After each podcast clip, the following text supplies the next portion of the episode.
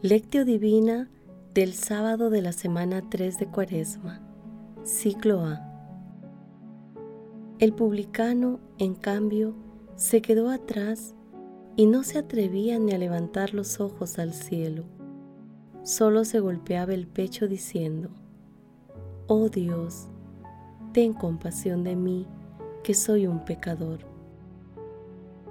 Les digo que éste bajó a su casa justificado y aquel no, porque todo el que se engrandece será humillado, y el que se humilla será engrandecido.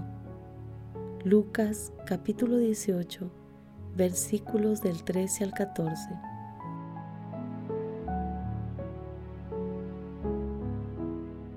Oración inicial.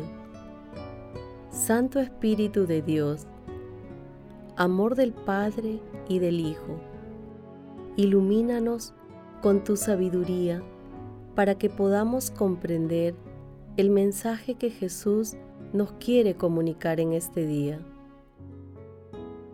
Espíritu Santo, otórganos la gracia para que la palabra sea nuestra escuela de vida.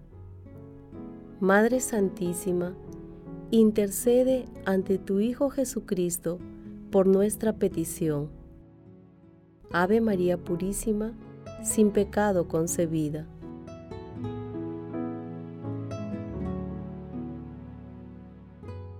Primer paso. Lectura. Lectura del Santo Evangelio según San Lucas, capítulo 18, versículo del 9 al 14. En aquel tiempo, para algunos que, teniéndose por justos, se sentían seguros de sí mismos y despreciaban a los demás, dijo Jesús esta parábola. Dos hombres subieron al templo a orar. Uno era fariseo, el otro un publicano. El fariseo erguido oraba así en su interior. Oh Dios, te doy gracias porque no soy como los demás, ladrones, injustos, adúlteros, ni como ese publicano. Ayuno dos veces por semana y pago el diezmo de todo lo que tengo. El publicano, en cambio, se quedó atrás y no se atrevía ni a levantar los ojos al cielo solo se golpeaba el pecho diciendo, Oh Dios, ten compasión de mí, que soy un pecador. Les digo que éste bajó a su casa justificado y aquel no, porque todo el que se engrandece será humillado, y el que se humilla será engrandecido. Palabra del Señor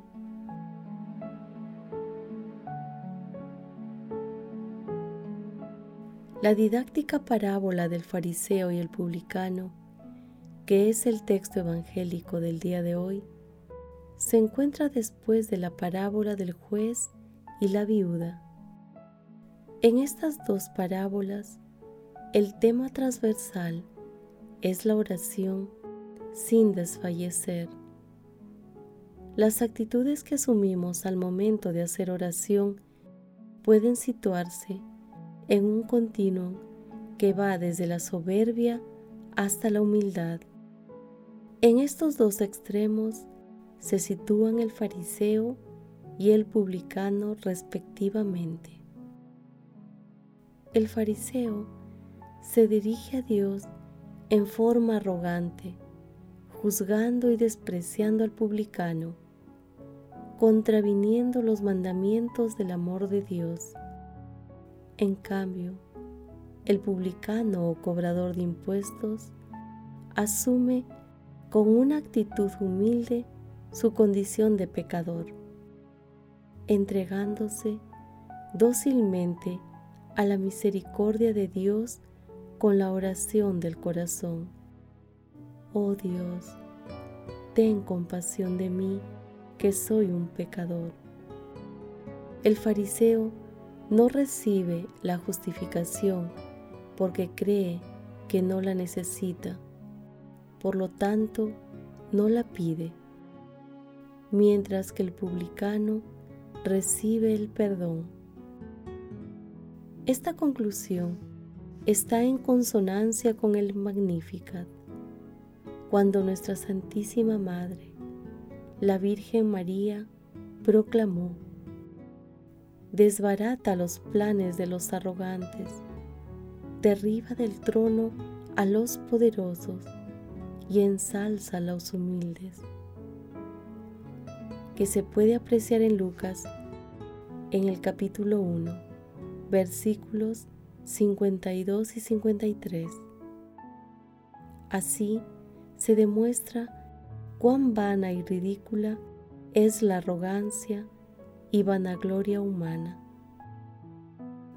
Asimismo, la conclusión de Jesús está vinculada también con las siguientes bienaventuranzas del Sermón de la Montaña, que podemos leer en Mateo capítulo 5, versículos 7 y 8. Felices los misericordiosos porque serán tratados con misericordia. Felices los limpios de corazón, porque verán a Dios.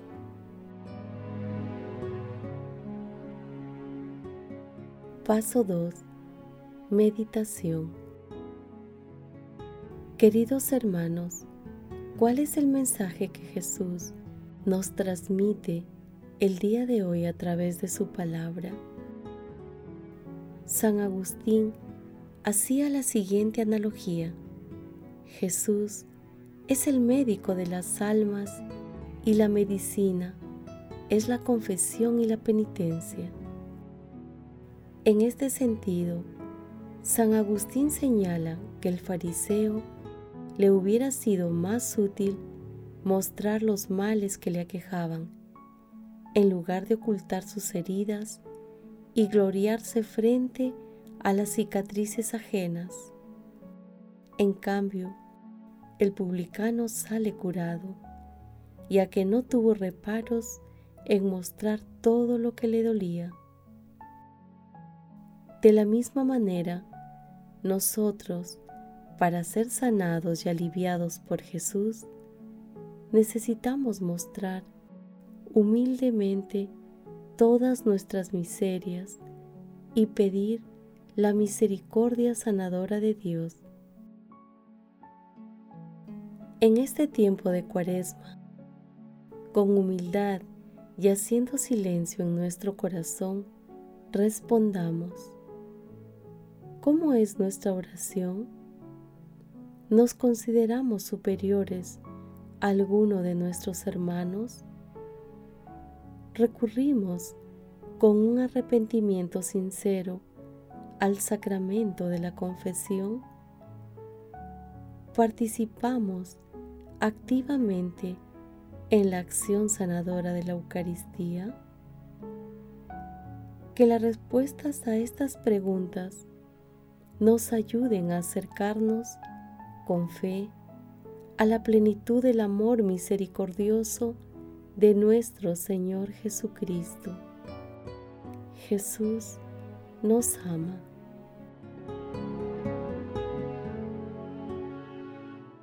Paso 3. Oración. Hermanos en Cristo Jesús, repitamos como en el Salmo 50.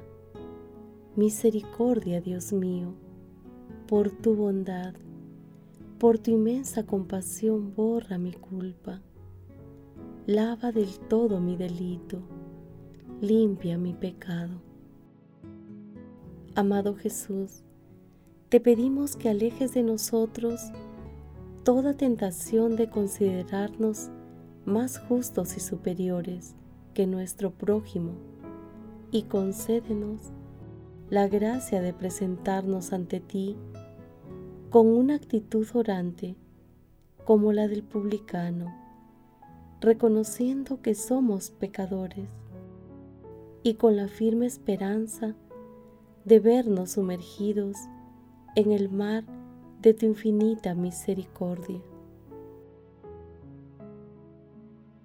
Amado Señor, llena con los dones del Santo Espíritu a los obispos, sacerdotes, consagrados y consagradas, para que guíen a los fieles que les ha sido confiados. Amado Jesús, concede a tu pueblo que, por la penitencia, obtenga el perdón de sus pecados. Amado Jesús, sé misericordioso con todos los difuntos y admítelos a contemplar la luz de tu rostro. Otorga la protección a los agonizantes para que lleguen a tu reino. Madre Santísima, Madre de la Divina Gracia, consuelo de los afligidos, intercede ante la Santísima Trinidad por nuestras peticiones. Amén.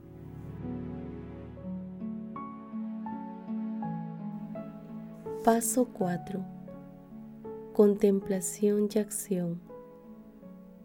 Hermanos, contemplemos a Dios a través de un escrito de San Juan Crisóstomo. ¿Queréis que os indique el camino de la conversión? Son numerosos variados y diferentes, pero todos conducen al cielo. El primer camino de la conversión es aborrecer nuestros pecados. Empieza tú a confesar tus pecados para ser justo. Esto porque dice el profeta, me dije, confesaré al Señor mis culpas y tú perdonaste mi falta y mi pecado. Condena tú mismo las faltas que has cometido, y esto bastará para que el Maestro te escuche. El que condena sus pecados irá con más cuidado para no recaer en ellos. Hay un segundo camino que no es inferior al primero, y es no guardar rencor a nuestros enemigos, dominar nuestra ira para perdonar las ofensas que nos infligen nuestros compañeros de servicio, porque así obtendremos el perdón de las ofensas contra el Maestro.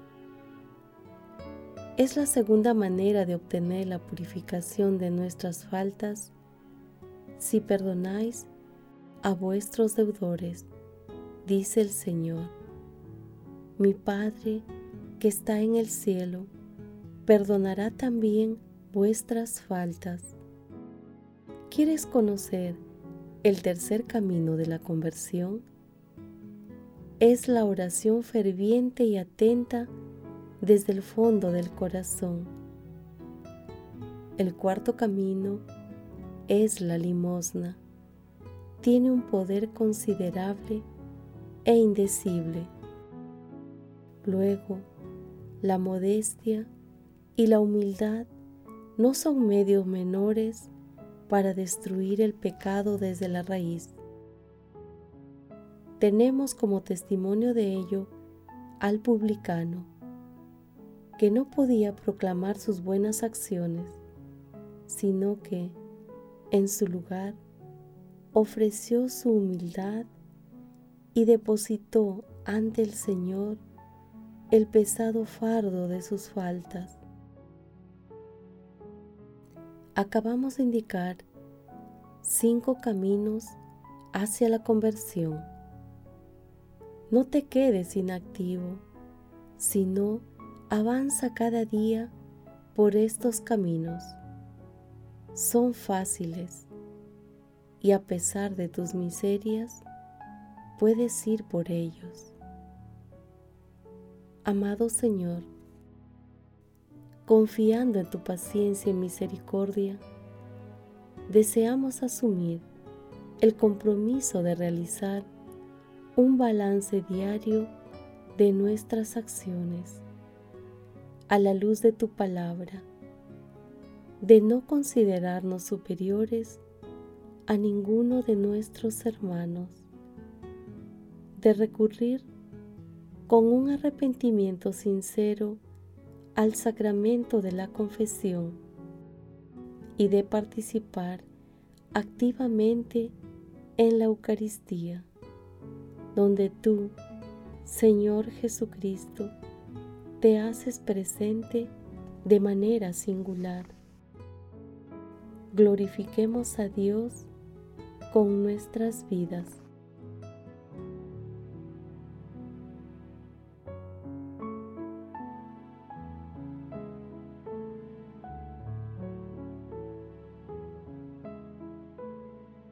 Oración final. Gracias Señor Jesús por tu palabra de vida eterna. Que el Espíritu Santo nos ilumine para que tu palabra penetre a lo más profundo de nuestras almas y se convierta en acción. Dios glorioso, escucha nuestra oración. Bendito seas por los siglos de los siglos. Madre Santísima, intercede ante la Santísima Trinidad por nuestra petición. Amén.